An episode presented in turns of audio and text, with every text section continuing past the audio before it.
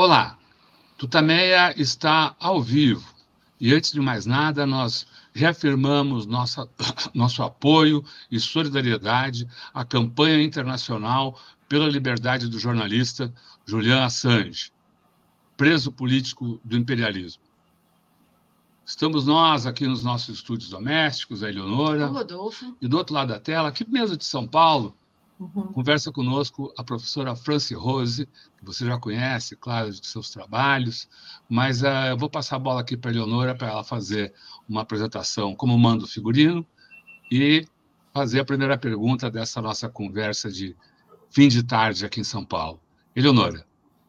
É, boa tarde, boa noite, professora Franci Rose Barbosa. É um prazer tê-la aqui no Tutameia. Hoje, é dia 24 de janeiro de 2024, a professora Franci Rose é antropóloga, professora da USP e coordenadora do Grácias, Grupo de Antropologia em Contextos Islâmicos e Árabes. Professora, antes da gente falar exatamente sobre a questão da, da, da, da, faixa de Gaza, desse massacre que acontece, eu gostaria que a senhora desse um contexto sobre a questão da a questão palestina eh, invisibilizada, invisibilizada, tá certo? Invisibilizada. invisibilizada é, é, nos últimos anos, últimas décadas, né? A gente lembra que é, a, a, a, toda essa, essa, esse, essa, esse conflito começou há quase 80 anos. Teve uma época nos anos 60, 70, é, que essa questão estava muito presente, especialmente no, no, nos círculos de esquerda, no mundo todo era uma questão é, sempre levantada, e isso de alguma maneira foi se desidratando no decorrer do tempo e, e passou a ser menos é, é, falada.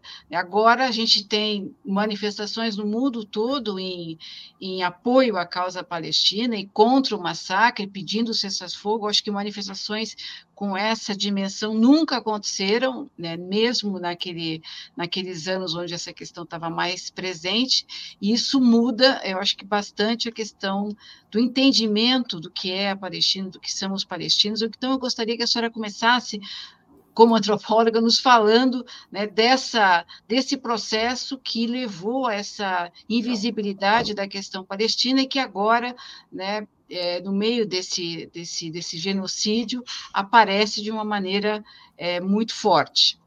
Mas, professor, antes dessa responder, queria, queria atropelar para trazer os números mais recentes, ou pelo menos os números oficiais mais recentes, a respeito do que está acontecendo, que mostram, né, uh, claramente o que está acontecendo na faixa de Gaza.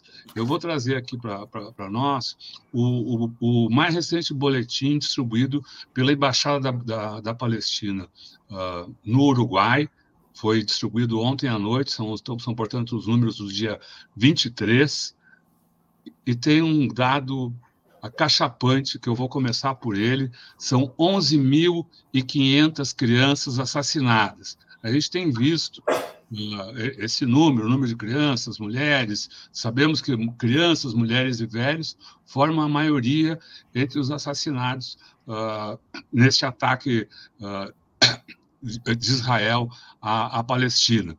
Mas eu queria pontuar esse número das crianças, porque no boletim anterior, boletim do dia 22, eram 11 mil. Então, houve um aumento enorme, brutal, quase 5% de registros de mortes, né?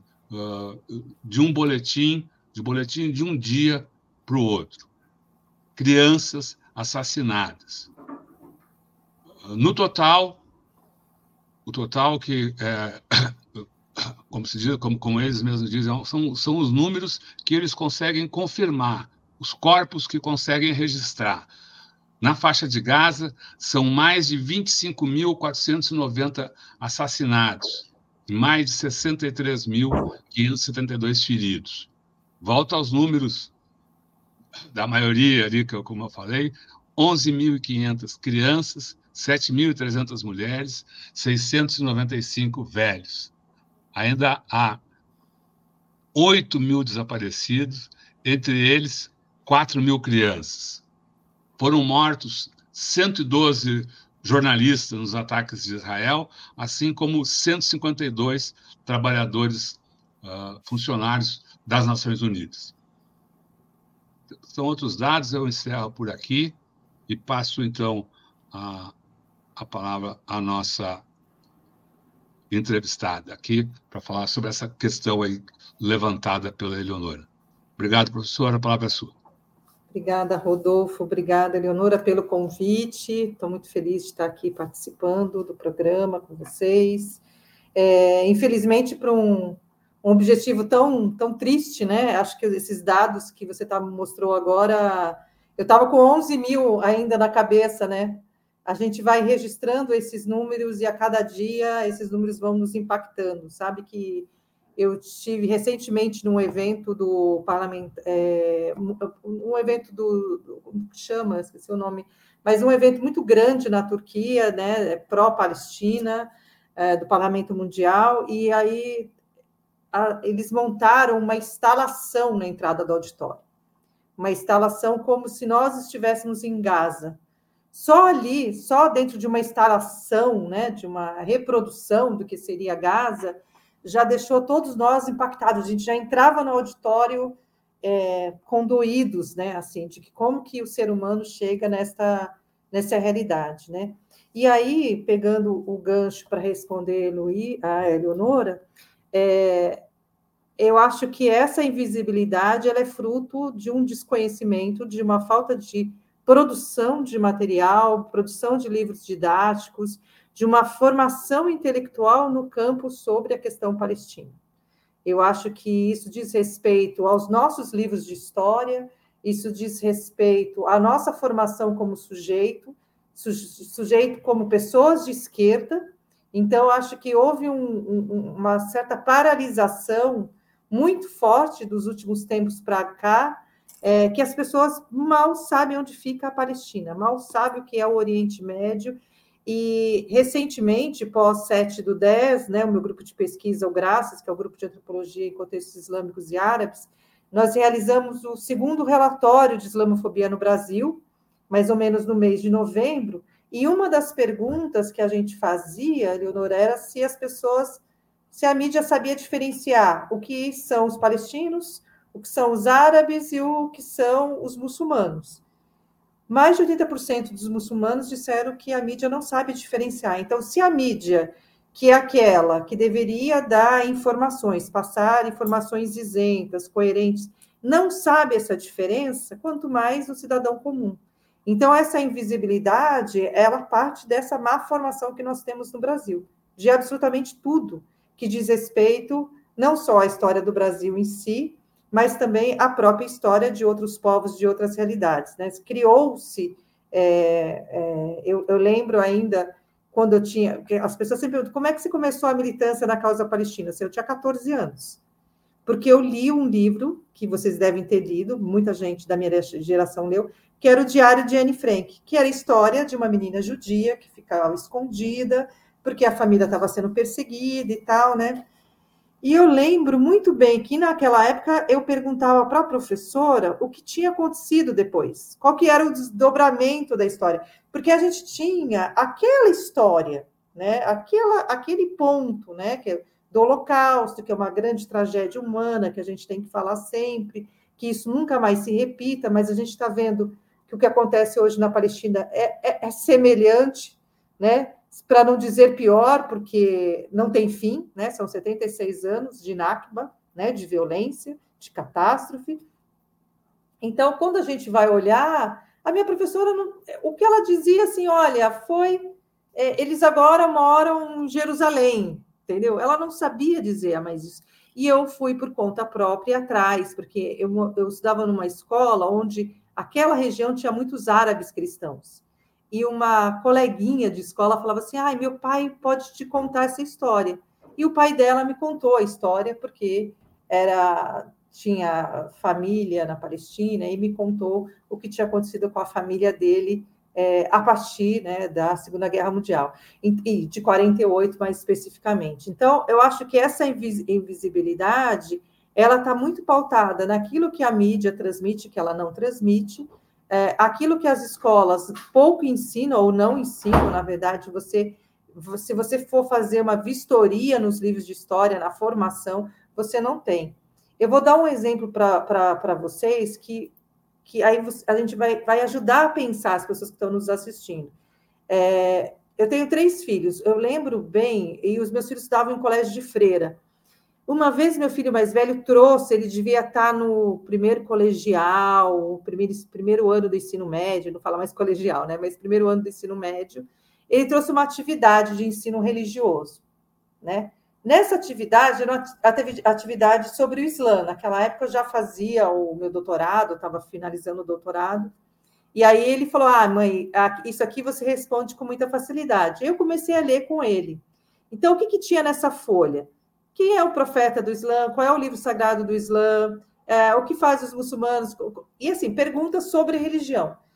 As últimas duas perguntas eram o que é o terrorismo e o que é a Al-Qaeda.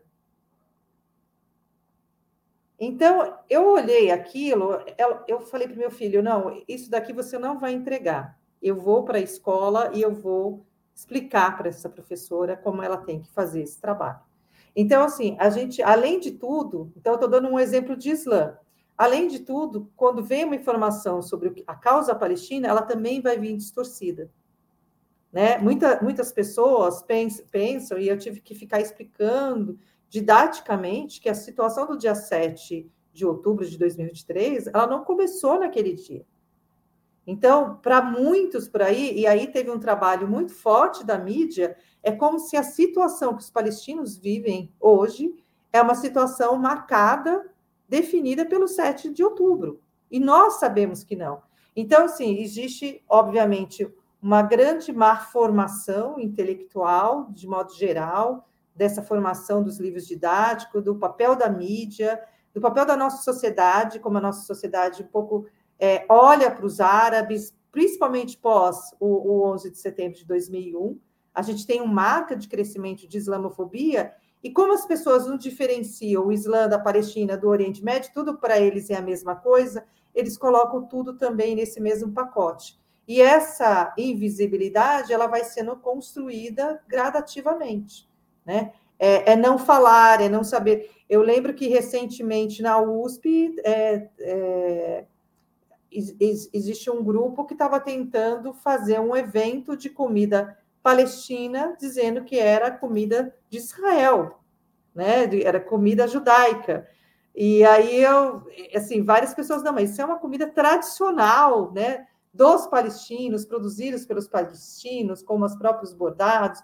Então, assim, você tem aí uma distorção, uma apropriação cultural de valores, e isso vai sendo apagado, porque as pessoas não, não vão distinguindo uma coisa da outra, né? as pessoas vão é, olhando né, para os palestinos e sempre com, como terrorista, como violentos, né? A, e isso vai criando cada vez. Eu não vou falar deste povo. Então a visibilidade ela vai sendo de fato construída e foi bem construída no nosso país, né? Ou seja, até do, do ponto de vista pedagógico, está dizendo que não, não há apenas essa invisibilidade, mas uh, também uma distorção, uma, uma apresentação desse povo e dessa cultura uh, enviesada, ou, falando de outra forma, conforme uh, partindo de uma visão específica que interessa a outros grupos.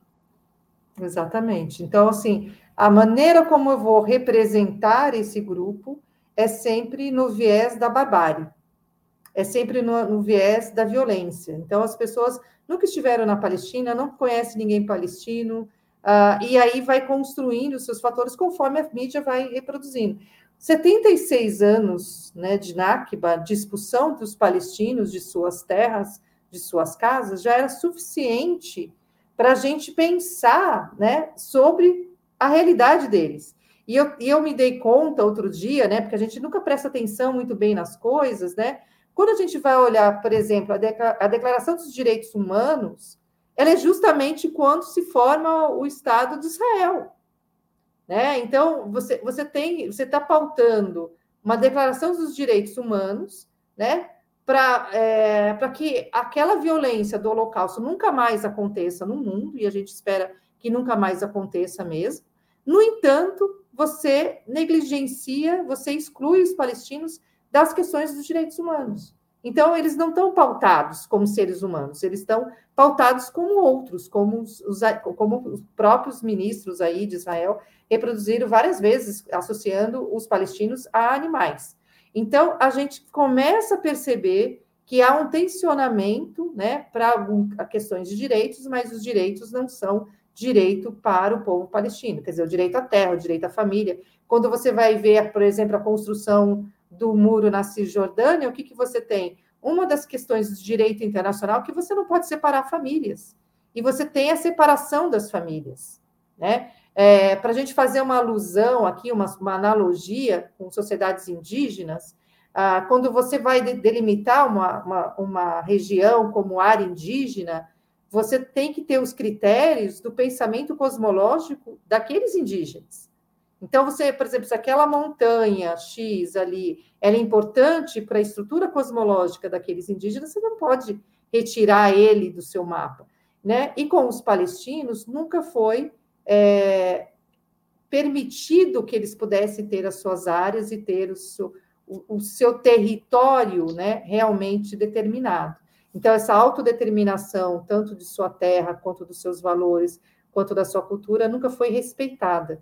E é isso que as pessoas precisam entender, né? É esse processo né, de apagamento, de silenciamento de pessoas palestinas. A senhora tem um artigo que vem circulando bastante aí, uh, uh, que é por uma pedagogia dos direitos humanos dos palestinos. O que, o que é uma pedagogia dos direitos humanos dos palestinos? Acho que, em primeiro lugar, é a gente ensinar sobre a causa palestina. Né? É uma retomada do conhecimento sobre a causa palestina.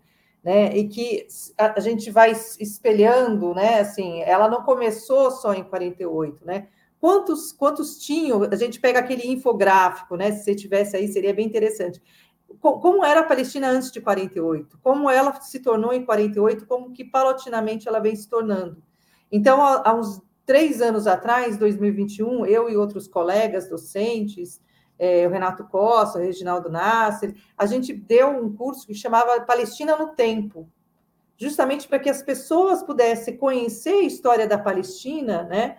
uh, e pudesse aprender, compreender porque é, a Palestina precisa resistir, né? Resistir à questão da sua terra, dos seus valores e tudo mais. Então, essa pedagogia dos direitos humanos da Palestina é uma retomada que a gente precisa fazer, e eu acho que tem que ser didático mesmo, eu acho que tem que ser nas escolas, que tem que ser nas universidades, que tem que ser em conferências, em palestras, trazer esses elementos para a gente pensar sobre a causa palestina.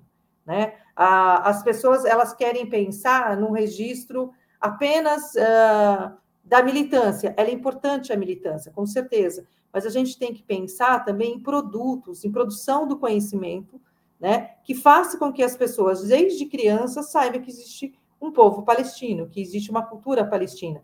E quando eu estou falando de palestinos, eu estou falando de cristãos, eu estou falando de, de, muçulmanos, eu estou falando de qualquer outra denominações religiosas que possam ali existir. Então, não é uma, não é a religiosidade que define o palestino. Né? Existem outras marcas, outros sinais diacríticos que definem o que é ser palestino. Então, acho que é importante para nós, eu, no caso, como educadora, pensar essas pedagogias né, de informação, desde fazer lista de livros, listas de documentários, a lista de filmes, né, acessar, trazer pessoas para esses debates, para esta formação, é fazer uma formação constante, né? já que, é, para que as pessoas não fiquem na cabeça que o 7 do 10 é uma data inicial, e que não é. Né? Na verdade, o que a gente vê, viu foi uma resposta àquilo que não se aguentava mais. A gente pode estar contrário a esse tipo de resposta? Podemos mas a gente sabe que aquele povo não aguentava mais. Então, acho que a gente tem que olhar para todos esses lados, e eu acho que a pedagogia ela é importante nesse sentido, de você trazer esses lados, trazer para o diálogo, trazer para essa formação, né? E aí a gente tem aí o, o Ilan Papé, né, com seu livro excelente sobre a limpeza étnica, a gente tem aí as formas de pensar, e, e uma das coisas que eu, nesse artigo, que eu fiquei pensando, porque eu fiquei lendo os artigos né, uh, da Declaração Universal dos Direitos Humanos. Se a gente for ler os 30 artigos, é, Rodolfo, a gente percebe que nenhum desses artigos, os palestinos, eles é, têm, recebem. Eles não têm direito a nenhum desses artigos. Se pegar o artigo número 1, todos os seres humanos nascem livres e iguais em dignidade e direitos. Os palestinos não nascem em dignidade e direitos. São dotados de razão e consciência, devem agir em relação uns aos outros com espírito de fraternidade a gente sabe que eles não têm os mesmos direitos, né? Todo ser humano tem capacidade de paragozar os direitos de liberdade estabelecidos pela declaração, sem distinção de qualquer espécie, seja raça, cor, sexo. Isso não acontece para os palestinos, né? Todo ser humano tem direito à vida, à liberdade, à segurança pessoal. O palestino não tem direito a absolutamente nada. Então, acho que quando a gente traz isso, a gente precisa problematizar como é que a Declaração dos Direitos Humanos a gente pode fazer um espelho para pensar a causa palestina. E aí a gente começa a se deparar que essa situação ela não existe.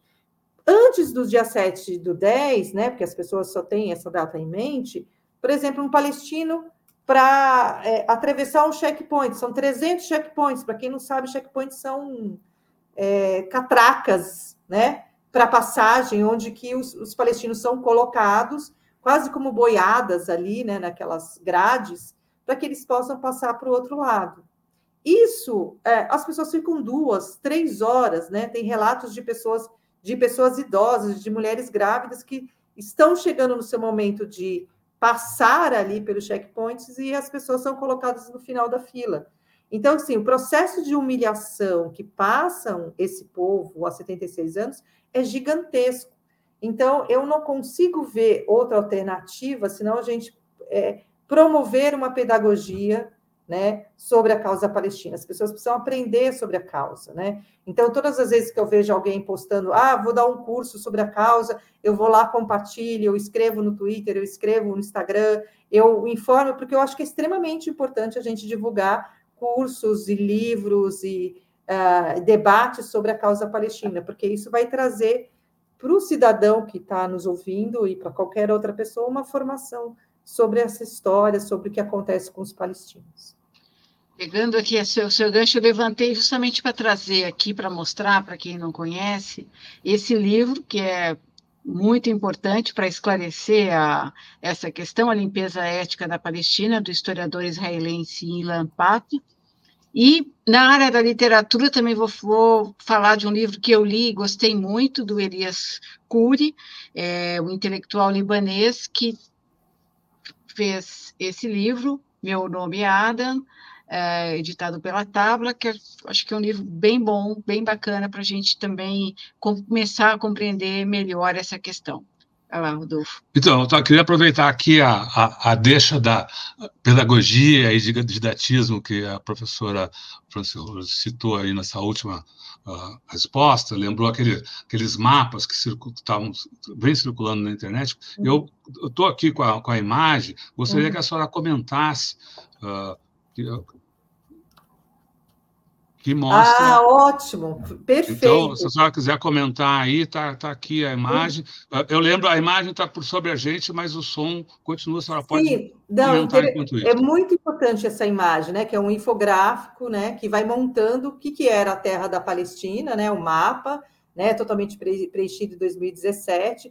E você sabe, o Rodolfo e Leonora, eu tive é, em Rosário, é, numa cidade da Argentina no ano passado, e uma amiga minha, pesquisadora de Islã também, é, achou uma carta é, na comunidade muçulmana local de doação aos palestinos em 1925.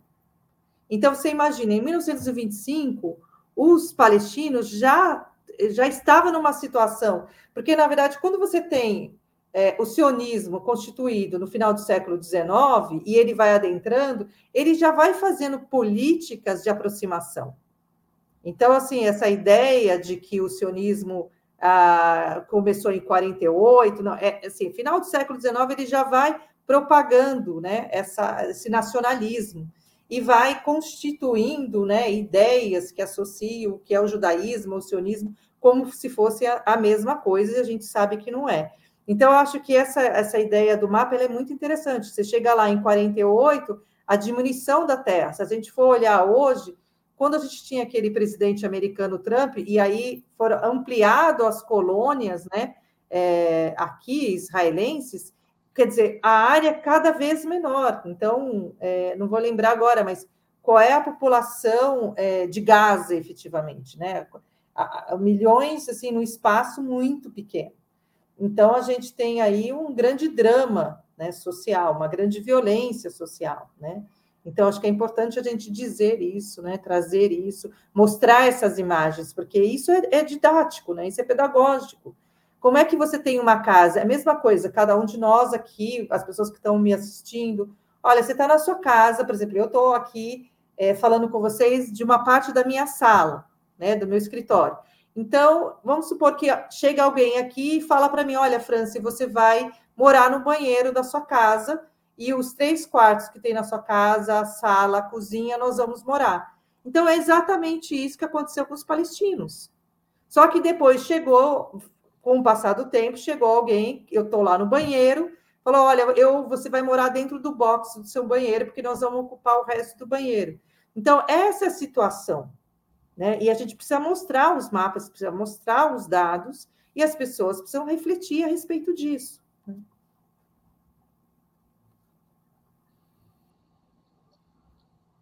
Uh, desculpa, eu sempre tenho que ligar o microfone aqui, às vezes demora alguns segundos. Desculpa. Uh, essa massa esse massacre uh, que, que, Israel está cometendo na, na, Palestina tem também um aspecto midiático e um aspecto de conquista de ideias, de, de, de mentes, de posições, ou de opressão contra outras ideias. Né? A gente viu isso, especialmente no início, lá, lá no, início de outubro, a, a mídia internacional uh, totalmente favorável ao ataque, uh, até governos, uh, como foi o, o, caso do governo da França, durante um pequeno período, proibiu manifestações de apoio ao, ao povo palestino, e esse tipo de atitude se espraiou Uh, no mundo. Aqui no Brasil aconteceu até na academia, então, uh, onde houve em vários locais, aqui no Brasil, uh, ataques, tentativas de calar vozes que uh, se levantavam contra aquele, aquela agressão ou que não que não se levantavam contra essa uh, narrativa hegemônica. Aqui eu, eu, nunca gosto de usar essa palavra narrativa, mas aqui é, é, é, é fato, porque é uma história contada. Não é, não é a história, mas é um, uma versão Uh, ali da história. Isso aconteceu com a senhora. Eu gostaria que a senhora contasse um pouco de como, como foram esses, esses uh, uh, essa ação de tentativa de cala a boca na USP e, e, no seu, e como foi o seu caso específico. Eu acho que houve uh, outros casos também na própria USP. Não? É, na verdade, o meu caso ele é bem anterior ao 7 do 10. Meu caso começa justamente no curso que eu citei é, ainda há pouco, né, a, a Palestina no Tempo, e que uma pessoa entrou para fazer o curso e ela descontente, começou a fazer vários ataques, e esses ataques geraram o quê? A gente teve que tirar a pessoa, porque ela não estava ali para fazer questão, né? Ela não estava ali para participar, mesmo que ela colocasse a opinião dela, porque assim, todos os professores nós estamos acostumados a ouvir opiniões é, diferentes, a construir esse diálogo, mas ali não era uma ponte de diálogo, era uma ponte de agressão. Então nós retiramos. Essa pessoa ela escrevia para universidades aonde eu ia falar. Ela escrevia para as reitorias, né? Ah, dizendo que eu não deveria falar, porque. E, a, e, as minhas falas, por exemplo, eu sou uma pesquisadora de Islã, eu não sou uma pesquisadora de Palestina, eu sou uma militante da causa palestina, né? São coisas diferentes. Eu escrevo sobre a Palestina, escrevo os artigos pequenos, mas eu não sou, eu não tenho uma produção intelectual sobre a causa palestina. Então, eu cito os meus amigos, né? Sônia Hamid, vou citando os meus amigos que produziram sobre a causa palestina. Então, quando. É, e aí era muito forte, porque eu chegava para falar sobre ética islâmica ou sobre islamofobia, eu estava ali sendo atacada. Eu tive que fazer um boletim de ocorrência, porque a pessoa me stalkeava, a pessoa me perseguia nas lives. É, e aí vi que eu precisava realmente fazer um boletim de ocorrência, recorrer a advogados e tudo mais. Neste caso, a USP, de fato, é, deu uma resposta, mas muito demorada, né, de cinco meses, né, é, de apoio ao meu direito de cátedra. Então, isso foi lá em 2022. Foi uma certa demora, e eu considero isso como demora, quatro, cinco meses, para que as pessoas realmente se manifestassem contra qualquer tipo de cerceamento da minha fala. Recentemente, eu acho que a coisa foi um pouco diferente, porque é, quando aconteceu o 7 do 10, eu não tinha a menor noção, eu não estava nem em São Paulo, eu não estava conectada, eu estava, na verdade, com uma amiga, eu tinha ido participar de um evento em Goiás, e estava naquele momento é, na casa de uma amiga que tem problemas de saúde e tudo mais, e aí me mandaram uma mensagem e eu fui olhar o que estava acontecendo, mas eu olhei muito por cima. Então, a interpretação que as pessoas fizeram, né, as pessoas de má índole, né, porque é de que eu estava comemorando alguma coisa, né? E para nós que somos militantes, quem é militante e vê alguma coisa sobre a Palestina, entra para falar da Palestina, do colonialismo, então isso é muito do militante. Mas isso não significa que eu, nem qualquer outro colega né, né que, que milite, deseja a morte de qualquer civil, de qualquer pessoa inocente. Então, assim, a gente repudia qualquer morte de pessoa inocente. Mas a gente considera, assim, que é preciso uma resistência. É preciso que as pessoas reconheçam que nós estamos falando de uma situação sui generis, de morte cotidiana, de violência cotidiana. Vamos retomar 2014. 2014 foram mais de 2 mil palestinos mortos foram 500 crianças mortas em 2014. O fósforo branco, que muita gente condenou em 2014, ele volta com força em 2023, 2024. Então, assim, não é possível que as pessoas fiquem só paradas numa data específica e achem que só isso legitima qualquer outra coisa. Então, acho que é muito importante a gente. E, e, assim, o que eu sofri a partir daí, daí foi muita violência sabe? Ameaças, violências. É, tive que. Eu perdi o meu Twitter, né? Eu, o Twitter que eu tinha, a página que eu porque eu tive que trancar quando eu voltei, já não existia mais ninguém lá. Vocês, gente, cadê vocês? Não tinha mais ninguém. É, então, assim, foi muita violência que com coisas que as pessoas precisavam acordar. Então, a gente tem uma distorção no Brasil muito grande de conhecimento, de formação, que as pessoas elas não conhecem é, o nome, a palavra chamada diálogo. E há também dentro da USP também muitas pessoas que desconhecem a causa, que não têm noção do que é a causa. Então, assim, querem justificar. Há pessoas ainda que querem comparar números de mortos. Gente, nós estamos falando de 25 mil mortos. Nós estamos falando, o Rodolfo deu o dado aqui para quem está chegando agora: 11.500 crianças mortas. É, isso é um registro de ontem de hoje, né, de ontem, era 11.500, em um, 24 horas, morreram mais 500 crianças na Palestina. Então, assim, é, eu, eu gosto de matemática, então, em relação aos números, a gente não tem nem o que falar, né? Então, por isso que eu não falo que é um conflito, não é conflito, né? Conflito é, significa que as duas partes têm forças iguais, têm, têm pesos iguais, a gente sabe que não tem. Então, eu acho que isso, isso realmente foi muito ruim, essa associação à violência, associação de tentar silenciar, de, de intimidação, é, de escrever, e muitos outros colegas também, né? Intimidar isso, né? E resposta a isso, eu só tive da Comissão Arnes. A Comissão Arnes, eu acho que, que me deu essa segurança de que o que eu estava fazendo, o que eu estava defendendo é justo, e eu acho que a nossa sociedade brasileira, que acabamos de sair de um governo né, de ultradireita, extremamente conservador, violento, a gente precisa reaprender a construir o diálogo.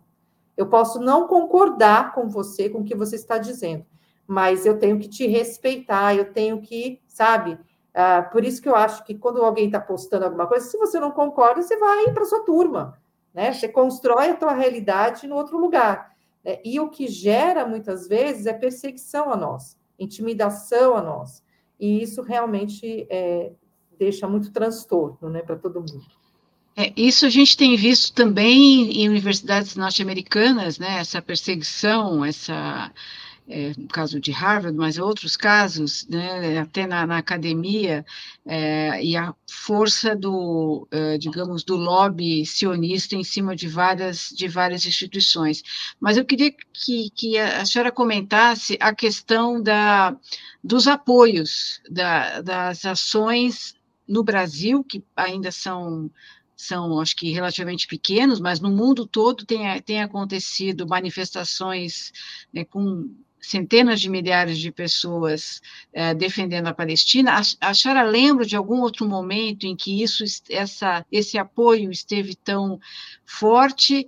Qual a consequência eh, política né, dessas manifestações? Elas são insuficientes? Como é que a senhora vê esse, essa mobilização é, no, em vários países em apoio à, à causa palestina e por que no Brasil a gente ainda não teve uma grande manifestação?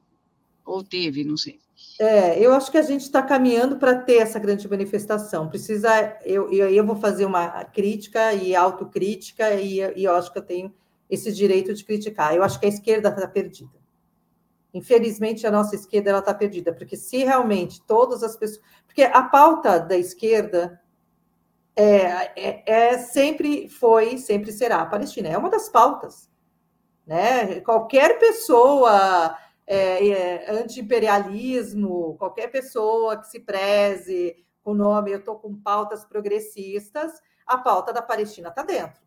Não existe assim, minha formação enquanto uma mulher de esquerda, uma mulher atuante, uma mulher participante né, da vida pública. É lógico que eu nunca quis, nunca tive interesse de me filiar a um partido político, mas eu sempre tive atenta aos partidos de esquerda, lendo, acompanhando o candidato, outras propostas, lendo, discutindo. Então, eu acho que existe um grande é, termômetro hoje, que é esse termômetro da esquerda. Há muita gente silenciada, e muita gente silenciada porque está em campanha, né? E assim, e eu vou cutucar mesmo, porque eu acho um absurdo que uma pessoa de esquerda que esteja em campanha não se manifeste, então, assim, para mim não interessa você ganhar para governador, prefeito, presidente, o que for, se você não se posiciona diante da causa palestina. Então, acho que esse posicionamento diante da causa palestina é uma obrigação de partidos da esquerda, de pessoas da esquerda. Né? Você pode até discordar um ponto ou outro, sabe? Você pode é, trazer até algum elemento meio discordante, mas eu acho que isso é realmente. Então, assim, a gente tem uma leva, então, assim, tem crescido os movimentos, mas eu lembro bastante de 2014. 2014 foi muito marcante para mim, porque 2014 foi o ano que eu, eu como antropóloga, levei para a Associação Brasileira de Antropologia uma moção de apoio à causa palestina. E lá eu descobri né, que eu tinha muitos colegas ao meu redor que não assinariam aquela moção. Eu nunca imaginei, pensa vocês, nunca imaginei que existiriam antropólogos que não estariam, é, porque assim, eu tenho vários amigos judeus, vários, vários que estudaram comigo, que se formaram comigo, uh, que frequentam a minha casa, que frequentam a casa, mas todos eles são antisionistas. Né? Eles podem até, em alguns momentos, discordar mais ou menos das minhas posições, mas eles fecham, né? E aí foi uma grande surpresa. Quando eu, é, a moção foi aprovada, a maioria dos associados da Associação Brasileira de Antropologia, em 2014, aprovou a moção pró-Palestina.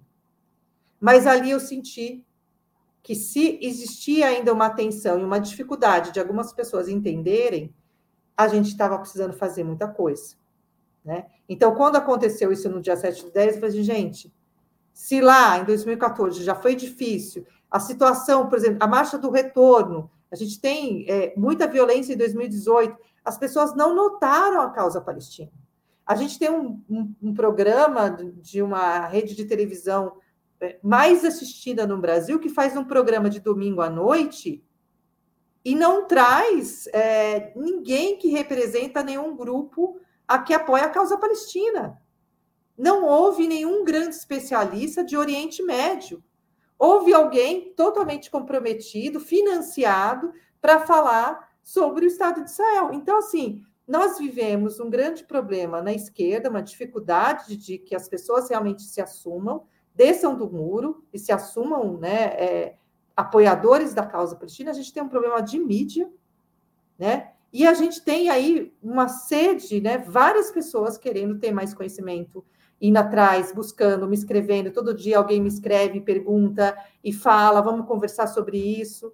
Então, eu acho que é um grande exercício. Eu acho que é, nós estamos chegando no ponto que as pessoas estão percebendo. Não é contra judeus, não é contra o judaísmo, não é contra pessoas religiosas, devotas, é contra um sistema colonial violento, opressor, que mata 11.500 crianças em três meses. É sobre isso que nós estamos falando. O que, que nós desejamos? Desejamos o cessar-fogo agora, neste momento. Né? Quando você tem é, o não cessar-fogo, você tem a violação do direito internacional cotidiano. Quer dizer, o Estado de Israel está violando o direito internacional diariamente. Então, é sobre isso. Então, amigo, se você está contra o que eu estou falando, é sobre isso que eu estou falando. Né? Sobre violações de direitos, o direito, qualquer pessoa, qualquer especialista de direito internacional sabe do que eu estou falando. Então, eu acho que se a gente não promove esse cessa-fogo, essas mobilizações que, que estão sendo feitas, vai ter outra agora no domingo, é, ali na Berrine. Então, assim, eu acho que a gente tem que falar mesmo dessas manifestações. Vai ter no dia 29 também, acho que no Teatro Municipal. Então, acho que é importante a gente se mobilizar. As mobilizações, elas não podem cessar. Isso também faz parte daquilo que eu chamo de pedagogia dos direitos humanos palestinos. Né? Esse engajamento, esse eh, reforçar essa presença nesses lugares. Né?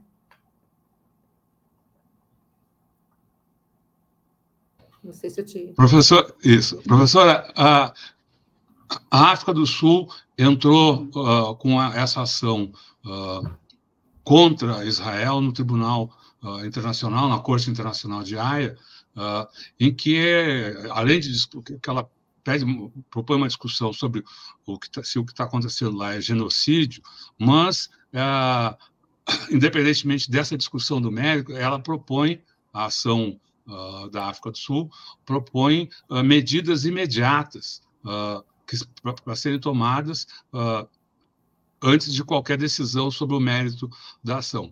Ao que parece, um, um, um, primeiro, uma primeira manifestação da corte deve acontecer ainda nessa semana. Uh, o que a senhora espera dessa ação, que, por sinal, recebeu o apoio de vários governos, uh, inclusive o apoio do governo brasileiro. Olha, Rodolfo, eu estou com uma expectativa muito positiva. Eu torço para que realmente seja uma ação uh, que perpasse a questão dos direitos humanos e que recorra né, é, para isso. Então, eu acho que a atitude da África do Sul foi extremamente corajosa. Eu tive recentemente com um neto do, do Mandela, né, em Istambul, é, a fala dele é uma fala de muita consideração em relação ao povo palestino, a questão de paz, a questão do cessar-fogo, a questão da reconstrução da vida das pessoas, das histórias das pessoas, né? Então eu estou muito otimista. É, é, lógico que a gente sempre só eu sou mais otimista, mas eu só acredito vendo, né? Então eu acho que é uma luta constante. Eu acho que o nosso papel até é fazer esse, esse esforço, esse coro, para que isso realmente chegue nesses juristas todos, dessas pessoas todas que vão fazer esses julgamentos, que vão é, validar ou não esses posicionamentos, para que a Palestina realmente retome o seu lugar na história, as suas casas, suas famílias. Então, essa é a minha expectativa, que realmente tem algum alento para essa história, para essa causa. Mas a gente sabe também que não é uma carta, eu vi o documento, não li o documento todo da África do Sul, mas li boa parte deles. A gente sabe também que o ideal seria que muitos outros países também validassem o que estava ali, porque aí a pressão mundial. Então, o que a gente percebe, e, e eu lamento, é que a mesma cegueira que demorou frear o Holocausto, né? e que levou à morte 6 milhões de judeus, é a mesma cegueira que está fazendo agora né, os países. A gente tem a Alemanha aí, né? Ninguém pode se manifestar, ninguém pode nada. Então, assim, é a mesma cegueira. A gente está provando, eu não tinha nascido na época, nessa, em 46 e 48, mas nós estamos provando da mesmo, do mesmo veneno. né, de que aquela cegueira que não era para ter morrido nenhum judeu, não era para essas pessoas terem sido expulsas de, né, dos seus lares, né, do leste europeu, principalmente, porque eles nasceram no leste europeu. A gente tem que pensar, e eu acho que é importante, que o judaísmo tem mais de 5 mil anos, né? E o sionismo, a gente é final do século XIX. Então, vamos fazer as contas. E a Nakba tem 76 anos e já destruiu praticamente toda a Palestina. Então, a gente tem que começar a contar. Assim, a gente não pode, ninguém vai acabar com o judaísmo, porque ele é histórico. Eu, nós acabamos de lançar um livro para a editora Vozes, que chama uh, Judaísmo, Cristianismo e Islã. Então, ele é histórico, né? a formação. E aí, essa mistura da religião com a raça, com, a né? com essa construção identitária que, que, que forma, que tenta associar o judaísmo ao sionismo, não. Existem muitos judeus não sionistas. Então, eu acho que é importante a gente ter é, essa compreensão, e eu acho que a África do Sul deu um passo importante. Ela trouxe, ela documentou. Então, diante de um documento, de uma prova, então as pessoas podem falar: ah, morreu pessoas é, em Israel. Claro que morreu. E eu lamento profundamente a morte de cada pessoa civil que morreu de forma violenta. Né? A gente lamenta qualquer morte, mas vamos dizer que nós tivemos lá 1.200 e hoje nós temos 25 mil palestinos mortos, né? E crianças e famílias inteiras. Eu nessa apresentação que a gente teve agora em Istambul, é, tinham crianças palestinas, né? Numa apresentação teatral que, que o pessoal fez e, e apareciam fotos. Eu, eu gravei um vídeo, apareciam fotos de pessoas que faleceram por sinal, um era o pai e, e, a, e a mãe daquelas crianças. As crianças batiam nas fotos, mama, umi, umi, baba, entendeu? Então, aquilo é doloroso demais. Então, eu acho que qualquer pessoa religiosa, né? Eu, eu, eu, eu falo como pessoa religiosa que sou, né? Qualquer pessoa religiosa nesse planeta, neste mundo, que se diz pessoa crente em Deus, ela não deveria, ela deveria estar do lado dos palestinos agora, porque eles estão morrendo.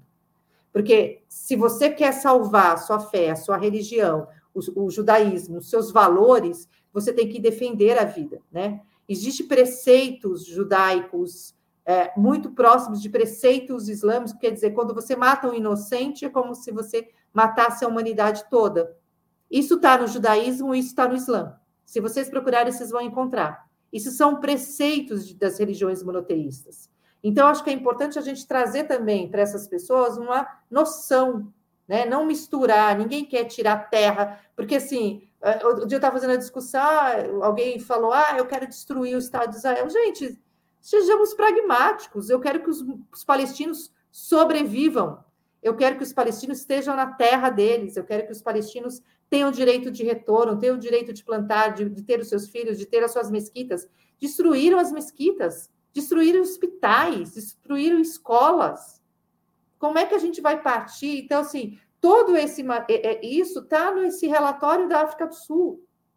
Então, essas violências todas, quer dizer, o direito internacional proíbe que você jogue uma bomba numa escola que tenha crianças, que você mate é, pessoas dentro de hospital. Tudo isso foi feito em Gaza, aos nossos olhos. Então, assim, sinto muito, a gente tem que promover e aplaudir a ação corajosa da África do Sul, né, das pessoas que produziram aquele documento muito bem produzido, muito bem fundamentado. Então, eu acho que isso a gente precisa realmente é, caminhar na humanidade. Você, você quer ser justo? Então, comece a ser justo com a causa palestina. Professora, é, considerando esse é, ainda muitas dúvidas sobre o desenrolar né, da, desse, dessa, desse massacre, a senhora diria que hoje é, o isolamento de Israel e dos Estados Unidos é em relação né, a, a, essa questão é o maior que já, que já houve, e a senhora acha que, desse ponto de vista, se isso é verdade, será hoje é, vislumbrar um, a solução de dois estados é hoje mais possível, ainda que no meio dessa, enfim, dessa matança seja difícil a gente enxergar alguma coisa além, mas como a senhora vê o desenrolar é, do que está acontecendo em Gaza hoje? Olha, Eleonora, eu tenho muito cuidado, porque a gente sabe, a gente aprendeu muito no último governo o quanto nós vivemos em bolhas, né? E às vezes as nossas bolhas acabam levando a gente para pensar que, nossa, cresceu as manifestações pró-Palestina, hoje tem mais manifestantes pró-Palestina e tal. Eu, eu fico com o pé bem atrás a respeito disso.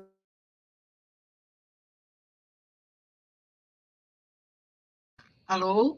Oi. Professora? Oi. Ah, voltou, ah, cortou né? um pouquinho, voltou. É, voltou, é. Então, eu, eu, eu sempre tenho um pouco de receio, né? Eu escuto muitos colegas falando efusivamente, né? O que eu posso dizer é o seguinte: as manifestações cresceram.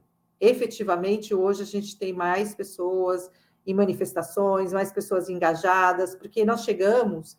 Quem é militante, eu, eu até brinco que eu sou militante histórico, né? Assim, quase, quase não, 40 anos de militância para a Palestina, então, militante histórica já. Então, eu, eu falo assim: a gente que já milita há muito tempo, a gente vai acompanhando a quantidade de pessoas que vão para a rua, as quantidades de pessoas que vão falando. Então, a gente tem realmente esse termômetro do crescimento. Agora, o quanto isso é suficiente para isolar Israel, para é, isolar os Estados Unidos, eu, é, eu, eu ainda teria muito cuidado para falar. A resolução né, que você está trazendo, né, o que, qual, qual, seria o desfecho, eu acho muito difícil falar qualquer coisa. Mas eu torço para que Gaza seja e a Cisjordânia sejam reconstruídas. Eu torço para que o direito internacional e as penalizações né, uh, que o Estado de Israel precisa sofrer aconteçam né?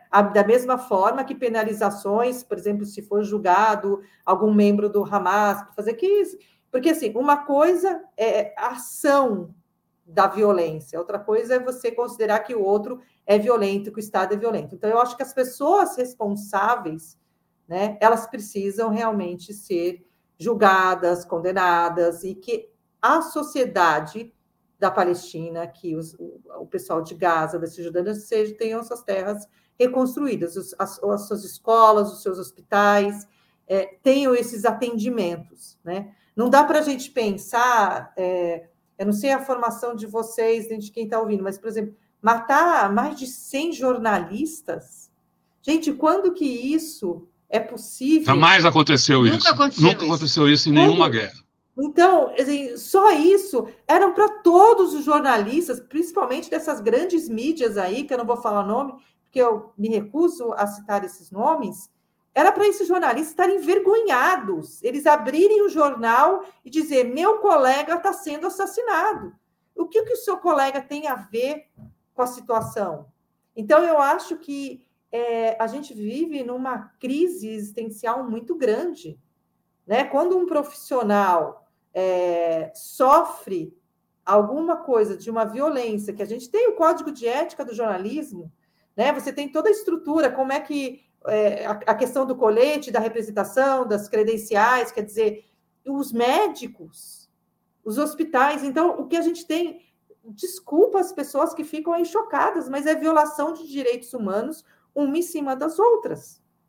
Então, não dá para poupar né? Não dá para poupar. Você podia até pensar, ah, aconteceu o ataque em, 7 do 10, aí revidou e tal, acabou. Tá, não, mas a gente, o que a gente encontrou foi uma destruição em massa, uma violência cotidiana, com mais de três meses, mais de 100 dias. Então, extrapolou, né? É assim, se tinha a questão do revide, né? Extrapolou para muito mais. Então, não tem, não tem justificativa. O que nós vemos acontecer hoje na Palestina não tem justificativa. Não tem situação, não tem discurso, não tem blá blá blá, não tem enhenhê, ai, não defende o nosso lado, não olha, não tem isso. Né? É, isso a gente podia ver ali naquele momento, mas agora não tem mais isso. porque a situação, quando se mata 11.500, eu estava vendo, é, morrem é, a cada dois dias uma mãe, né? Não é, eu acho que não é bem esse. Não, duas mães morrem por hora, desculpa. Duas mães morrem por hora. Então, a quantidade de crianças órfãs na Palestina é absurda. É absurda.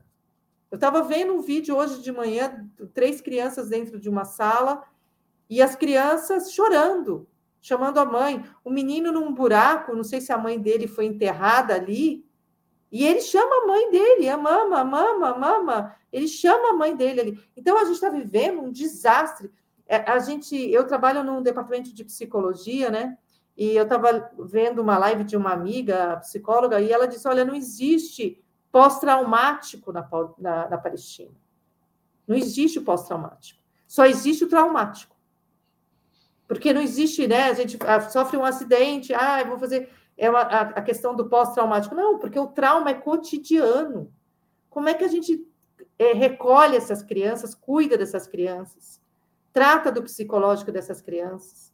Então, assim, a gente tem uma desumanização total. Quando eu li há mais de um mês atrás que as mulheres palestinas tomavam medicações para não menstruar, porque elas não têm absorvente, não têm água para tomar banho. Gente, nós estamos pensando numa realidade cruel com essas mulheres. A gente tem mulheres presas, a gente tem mulheres que elas que, eh, estão é, tendo gestação, é, tendo filhos na rua. Eu vi um depoimento de um, de um médico que a, a sobrinha estava ferida e ele falou assim: eu tinha duas opções ou eu amputava a perna dela sem anestesia ou deixava ela morrer até acabar o sangue. Ele, ele, e ele é, optou em fazer a amputação da perna. Então, assim, a gente, a gente vê essas histórias e elas são chocantes. E, quem, e isso, para mim, é um holocausto.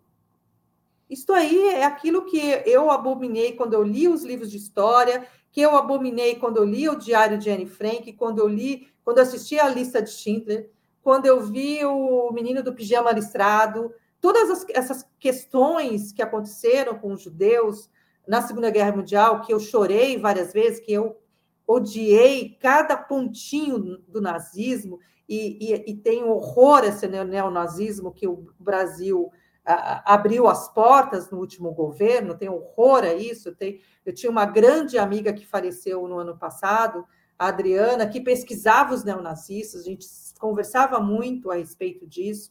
Então, isso tudo para mim é muito forte, muito significativo. Então, por que, que eu não vou olhar para o povo palestino hoje e não sentir a mesma dor? E, e hoje eu estou vivendo isso. Em 48 não existia.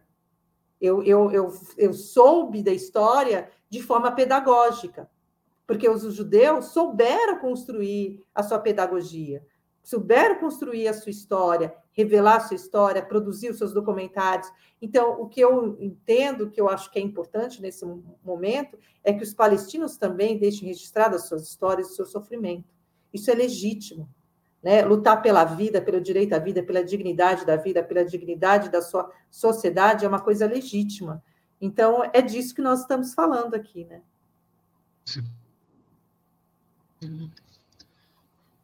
Professor, a gente, a, a, a, toda essa questão estava começou a gente uh, com a questão do, do, crescimento ou não das manifestações, de como uh, isso está andando. Nas manifestações, tanto no Brasil quanto no, no, nas manifestações uh, em outros países, notadamente nos Estados Unidos e na Grã-Bretanha, tem aparecido o número crescente de organizações judaicas uh, participando de forma uh, organizada, enfim, vão, vão, vão grupos. Uh, numa das mais recentes da, manifestações em Londres, os organizadores colocaram nas redes sociais que o grupo uh, de vozes judaicas pela libertação, um grupo similar a esse, lá estava com a delegação estava com mais de 3 mil pessoas, com cerca de 3 mil pessoas. Uh, como a senhora avalia essa uh, participação de judeus nesses movimentos de apoio ao povo palestino? Eu, eu olha, eu só tenho que louvar essas manifestações. Eu tenho amigos é, que participam aqui no Brasil do, do, vozes judaicas, né, da, uh, vozes é, pela Palestina também. Então, acho que assim, eu acho extremamente louvável, porque são pessoas que eles conhecem, que é aquilo que eu falei inicialmente, o judaísmo tem mais de 5 mil anos. Né? A gente tem um, um histórico, né? o judaísmo não começou ontem, né?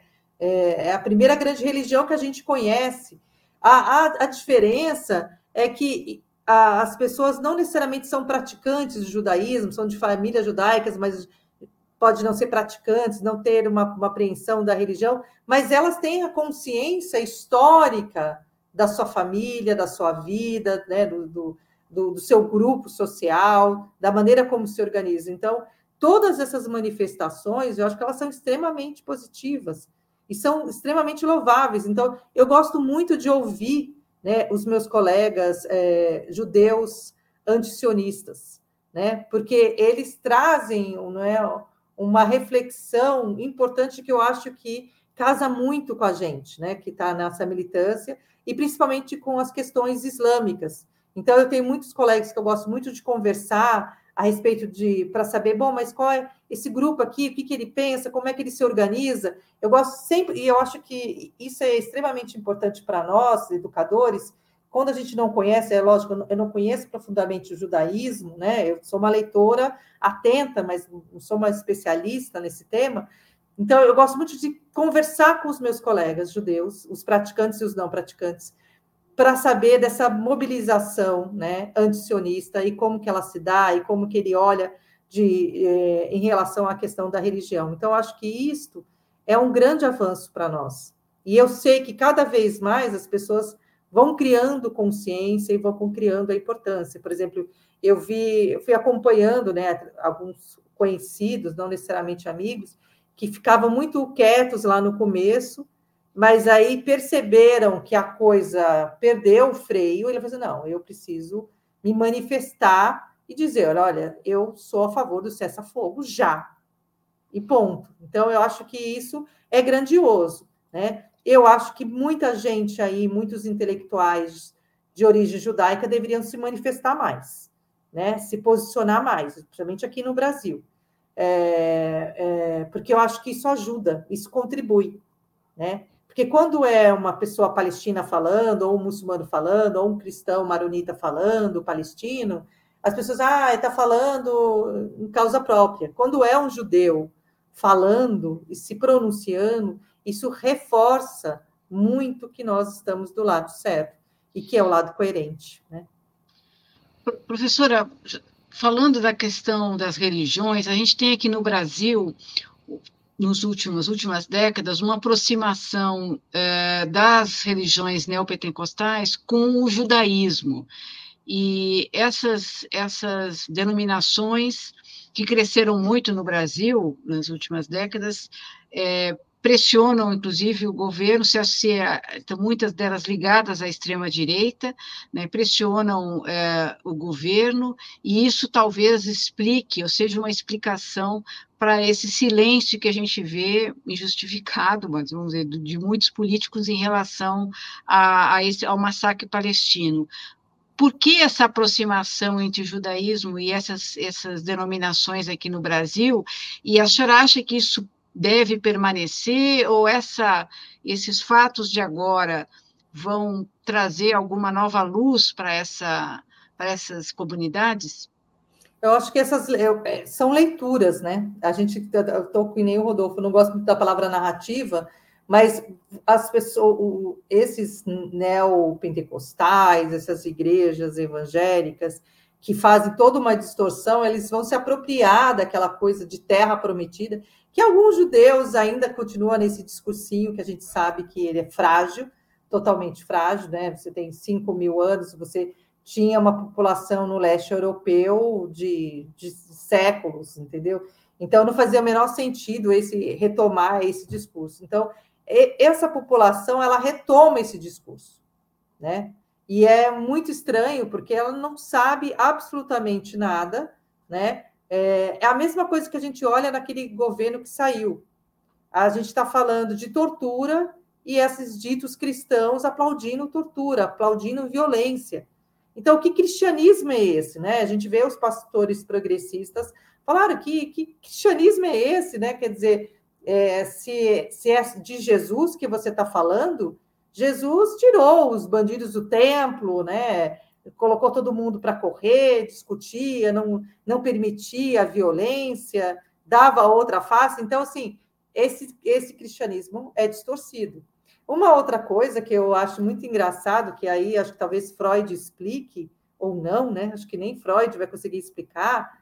É, as religiões monoteístas, o judaísmo, o, o islã e o cristianismo, eles têm diferenças, principalmente na questão dos profetas. Então, a, o judaísmo não tem o Messias, não, o Jesus, para eles, não tem essa existência, né? Tem existência para o cristianismo. Para o Islã, Jesus é, tem um outro, uma outra configuração. Ele não foi crucificado, ele é o Messias que volta nos últimos tempos. Então, assim, as três religiões, elas dialogam com os mitos religiosos de forma diferente. E aí é muito estranho que um cristão neopentecostal olhe né, para o judaísmo, na verdade, não está nem olhando para o judaísmo, ele está olhando para Israel, para aquilo que Israel pode trazer de importante para ele. Né? É o lobby sionista aí né, sendo bem trabalhado. Não está olhando para a religião. Ele está olhando para aquilo que ele vai tirar proveito do, dessa narrativa. E produzir, por exemplo, é, eu soube, por exemplo, que depois do dia 7 do 10, muitas igrejas tinham bandeiras de Israel. E essas mesmas bandeiras de Israel, dessa ultradireita, que levantava a bandeira naquele outro presidente. Então, nós temos uma construção da ultradireita sendo trabalhado nessas periferias, nessas igrejas que são igrejas periféricas, e que aí, por isso que eu retomo a nossa conversa inicial. Nós precisamos de uma pedagogia dos direitos humanos dos palestinos. Nós precisamos falar mais da Palestina, nós precisamos trazer o histórico, né? É, eu, como pesquisadora de religião, nunca vou condenar e sair atirando pedras em pessoas religiosas. As pessoas religiosas, elas são frutos do seu tempo e da sua formação. Aonde o Estado não chega, a ultradireita chega, a violência chega e os discursos conservadores chegam. Então, nós estamos falando é, eu lembro de um filme, não sei se é do João Moreira Salles, mas é de uma construção de uma igrejinha num bairro longínquo do Rio de Janeiro. É um filme muito particular, porque você vê a rua de terra, a pobreza, a violência e a construção daquela igreja. Então, o Estado não faz o seu serviço, a igreja vai lá e faz o seu serviço. Então, nós temos que estar atento a isso. Né? A esquerda precisa estar atento a isso. Né? Não adianta fazer esse discurso classe média, porque a gente está desamparando toda uma classe social aí. E aí é fácil cooptar, né? é, é mastigado, né? É, é, falado ali, o pastor fica falando, e aí associação com Israel. E há excursões de, de cristãos. Se vocês notarem, a primeira leva que o governo Lula trouxe para o Brasil, quem que estava naquele avião? Não eram palestinos. Boa parte que estava naquele avião eram cristãos, neopentecostais que estavam lá louvando Israel. Pessoas que condenaram o governo Lula o tempo todo, que nem eram eleitores do Lula, para você ver a grandiosidade que foi esse movimento do governo Lula de trazer essas pessoas. Independente do credo, independente do posicionamento político, essas pessoas vieram no avião brasileiro. Então, acho que a gente precisa, é, é, é, uma trama, viu, Leonora? É uma grande trama que a gente precisa estar olhando para isso, e eu olho isso com muito cuidado, com muita delicadeza, porque a gente não pode fazer o que a esquerda está fazendo e faz constantemente, que é desprezar as pessoas religiosas, como se elas fossem o lixo. Não, elas são fruto de um sistema que está abandonado. A escola está abandonada. A escola na periferia está abandonada. O crime tomou conta a, a, a, a saúde do trabalhador, a questão do trabalho, essa dona de casa que vai trabalhar, essa mulher preta, periférica, que vai para o culto, que é o único momento que ela vai se sentir importante é nesse culto. Então, a gente também tem que fazer esse movimento, essa meia-culpa, de tentar compreender como é que nós chegamos a isso. Então, assim, a gente, é, a gente viu o ano passado vários crimes acontecendo em escolas. O que, que é isso? Isso é o desamparo dessa sociedade. Né? Isso é, isso é o, o, trabalho não feito de um governo do Estado, de um governo de uma prefeitura. Então, a gente não pode simplesmente olhar para essas pessoas de forma de abominá-las, né? mas tentar pensar sociologicamente, antropologicamente, qual é a raiz disso tudo, como que isso tudo surge. Então, eu acho que esse processo pedagógico, eu vou insistir sempre. Né? A gente, eu quero a, a, a retomada da, da, da terra palestina, eu quero a política do retorno, eu quero a política da existência do povo palestino em suas terras, sim, né? Ah, se, obviamente a gente não consegue chegar ao que era em, do, em 1917, mas eu desejo isso, mas eu quero também que a gente consiga progredir no pensamento mais pedagógico, mais didático sobre toda essa, essa realidade. Porque senão a gente fica com o discurso de ódio. Então, o discurso de ódio eu já enfrentei. E eu sei o que é enfrentar o discurso de ódio. Então, eu prefiro um discurso que eu posso sentar aqui com, com, com o Rodolfo e com a Eleonora e dizer: olha, eu não concordo muito bem com o que vocês estão dizendo, tá? Me, me traz essa contrapartida. Me traz. Então, quando você vai para uma rede social, o que, que as pessoas colocam? Discurso de ódio. O que, que as pessoas escrevem? Elas, elas, elas, elas, elas pensam que elas estão livres. Né? Hoje a gente tem advogados, hoje a gente, a gente registra, printa, grava o URL, processa essa pessoa, porque ela está trazendo um discurso de ódio. Então, acho que isso é importante para a gente ver que é, essas manipulações, essas violências, elas acontecem e elas acabam é, cisando né, todo esse discurso. Então, fica difícil da gente chegar para uma pessoa evangélica que está ali na sua igreja e que a única pessoa que ouve ela cotidianamente, que não sou eu, é o pastor, e entre eu e o pastor, ela vai ficar com o pastor. Então, a gente, por exemplo, outro dia eu vi uma fala, não estou lembrando de quem, que eu achei brilhante aquilo é, João Paulo II, né, ele acabou com a SEBS, com a teologia da libertação. O que, que era a teologia da libertação? Ela formava pessoas na periferia, pessoas para pensar a democracia, pessoas para pensar nos direitos das sociedades. Então, ao tirar a teologia da libertação, a formação de base das periferias, é, encrostou um catolicismo conservador, do pecado, da violência, da não participação, né? Então isso tudo reverbera, isso isso acontece dentro de comunidades islâmicas, em, em religiões afro-brasileiras, pode acontecer em qualquer lugar. No caso, neste caso, está acontecendo com a igreja neopentecostais. Então a gente tem que olhar isso de forma muito mais ampliada para assegurar um pouco também de dignidade para essas pessoas e dizer vocês estão equivocados infelizmente, estão muito equivocados. E aí a questão da religião, assim, o Jesus, né, o seu Jesus Cristo, o seu Senhor, o seu Salvador, faria isso? Então, acho que são, são questões né, que a gente tem que trabalhar cotidianamente. Né? Legal, professora.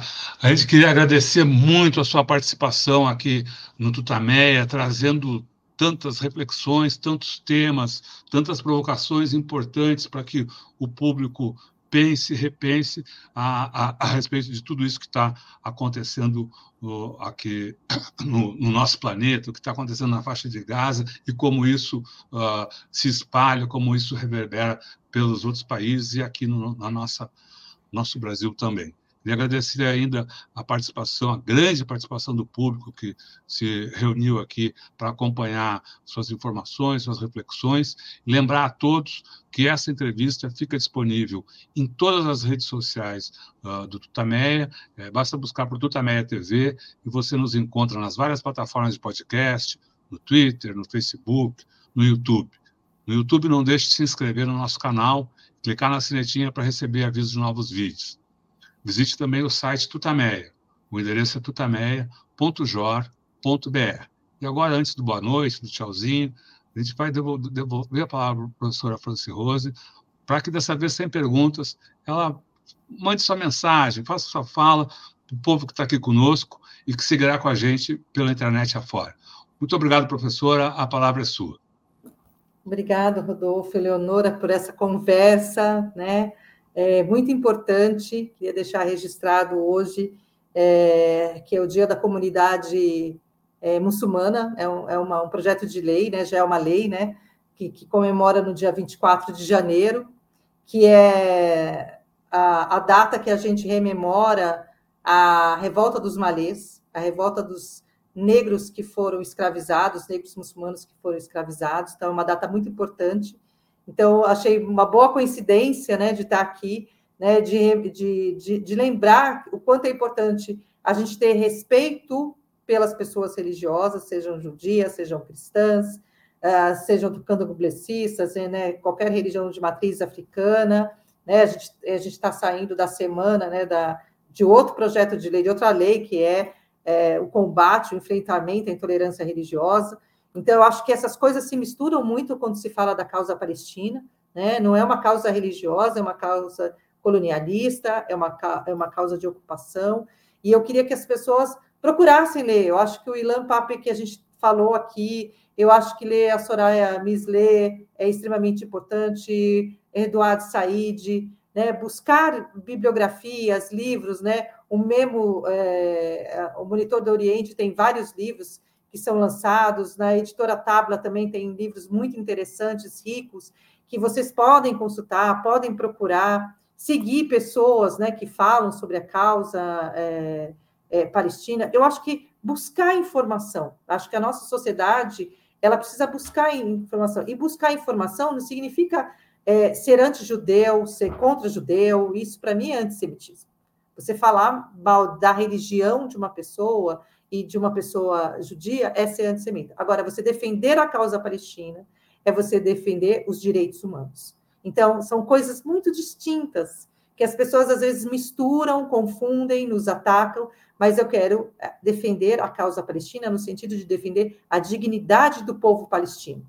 E a dignidade do povo palestino é fazer com que eles voltem para suas casas, tenham suas casas reconstruídas, que as mães não sejam mais assassinadas, que as crianças tenham direito à escola, a ter saúde, que nenhuma universidade mais seja destruída. É bom lembrar que a última universidade de Gaza foi destruída na semana passada, e isso também tem que ser penalizado. É preciso penalizar o Estado de ultradireita de Israel. E é disso que nós estamos tratando aqui. Então, eu vou desejar para vocês uma boa noite, assalamu alaikum, shalom, paz, axé, e que a gente tenha realmente muito mais consciência, muito mais valor e dignidade para todos os seres humanos. E para quem é professor, busquem mais informações, tragam para suas aulas, seja de ensino médio, ensino fundamental 1 e 2, é, levem pessoas para palestrar sobre a causa palestina, porque a gente só muda a ignorância, só muda esse silenciamento, essa invisibilidade com educação e com boa formação de pessoas.